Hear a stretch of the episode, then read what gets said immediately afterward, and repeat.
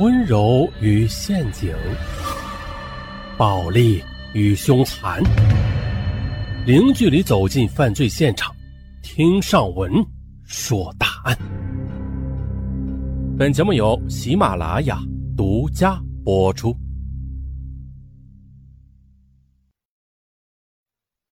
潘贵生，家住重庆合川区黄土镇斜坝村，他呀。从事生猪屠宰和销售很多年了，每逢附近的场镇赶场天啊，啊，比如说就像是赶集啊，就是他最辛苦、最忙碌的日子。这天呢，魏西镇逢场啊，就是赶集。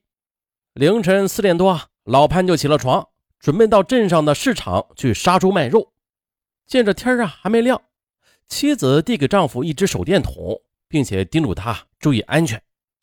由于从事生猪屠宰销售时间很长了，啊，这五十多岁的潘贵生已经有了十多名的徒弟，憨厚朴实的他做生意也是童叟无欺，从来不短斤少两的，因而呢，他在当地口碑是很好的，并且有着较高的威望。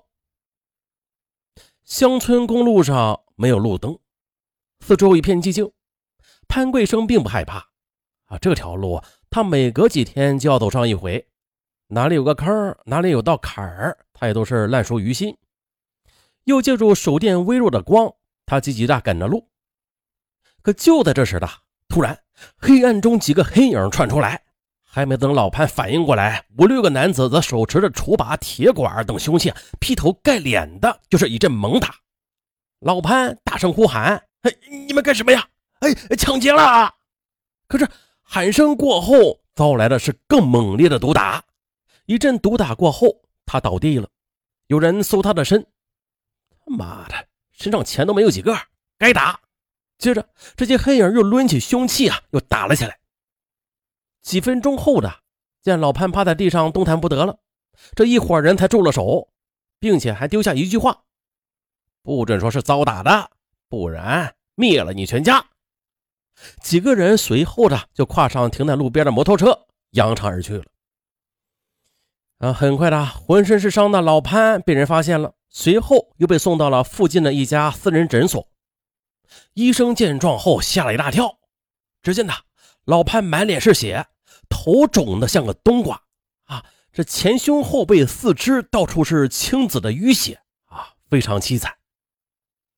老潘的妻子得到消息之后呢，心急如焚的赶到诊所，可是老潘只用微弱的声音告诉妻子和医生说。他是不小心摔伤的，摔！哎呀，见老潘不愿说，医生也不便多问了，啊，赶紧的为其处理之后的，把他又送到了渭西镇中心医院去抢救。中心医院的医生见老潘伤势很严重，又紧急的将其送到了合川区的中医院。但是由于伤势实在是太严重了，经过医院全力抢救之后的，老潘还是在第二天死亡了。后经法医鉴定，潘贵生他系钝器打击头部，造成颅骨粉碎性骨折，还有硬膜下积血、脑组织严重挫伤死亡的。这天是二零零三年十二月十六日。老潘呢，他在死前只是轻声的提醒妻子说：“王三娃，我们惹不起的，我的事儿你就别管了，不然。”我们全家人都有危险的。这王三娃是谁？他又为何要置老实巴交的潘贵生于死地呀？那老潘说的这个王三娃呀，名叫王天伦，他是重庆市永红食品有限公司的董事长。这没完，他还是重庆金普食品有限公司的董事长。重庆梅林金普食品有限公司总经理，大渡口区政协委员，重庆市肉类协会副会长，重庆市农业产业化龙头企业联合会的副会长，还曾获得2005年度全国杰出青年农民企业家的提名。就这样，一个满身光环的人，他怎么能跟杀人的事牵扯到了一起啊？而其实呢？早在二零零五年的王天伦就曾经被警方纳入过侦查视线了，那是二零零五年三月十七日，重庆市内多家媒体曾经分别报道了由铜梁县来到主城区做猪肉生意的魏元海被王天伦以及其弟弟王东明组织社会闲杂人员打伤的事件。随后，市公安局刑警总队派专人进行了秘密的调查取证，并且将参与作案的多名犯罪嫌疑人给抓获审查。然而呢？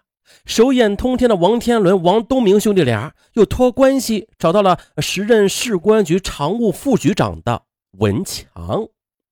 哎，大家还记得他吧？就是抓住悍匪张军的那个文强。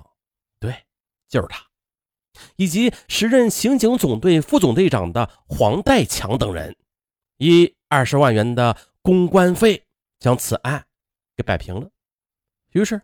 一个星期之后，几名犯罪嫌疑人因为证据不足，啊，这证据不足啊是带引号的，啊，因为证据不足被释放了。而就是打这之后的，重庆警方就不时的收到生猪收购和销售营业户对王天伦、王东明等人的举报。二零零八年七月，走马上任重庆市公安局局长的王立军对群众举报王天伦的信件是高度重视。并且先后五次的对此案件进行专题研究，并且决定立案侦办，并且成立了由市局刑警总队牵头、相关单位参与的专案组，对王天伦为首的犯罪团伙展开了全面的调查。随着侦查的深入，一个泛着血腥的肉霸家族渐渐的浮出了水面。肉霸，猪肉的肉。警方调查又发现了。王天伦犯罪组织已经具有黑社会组织的金字塔的特征了，形成了组织结构严密、成员固定、分工层次明确、具有较强控制特征的黑社会犯罪组织。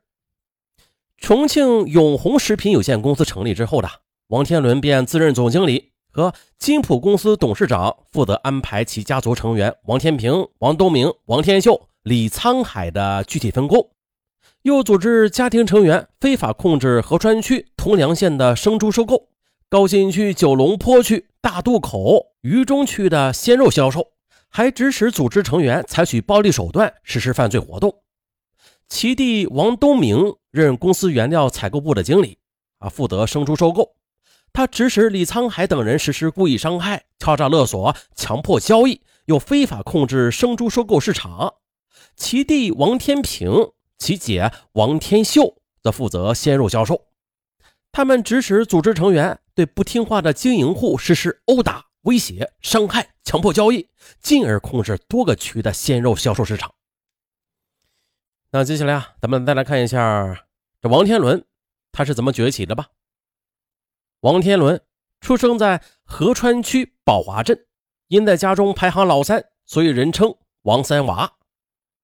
王天伦初中毕业之后的，恰逢改革开放初期，又在当地人的带动之下的，他便尝试着从村里的养猪户手中去收购猪肉，然后呢，又背到集市上去卖。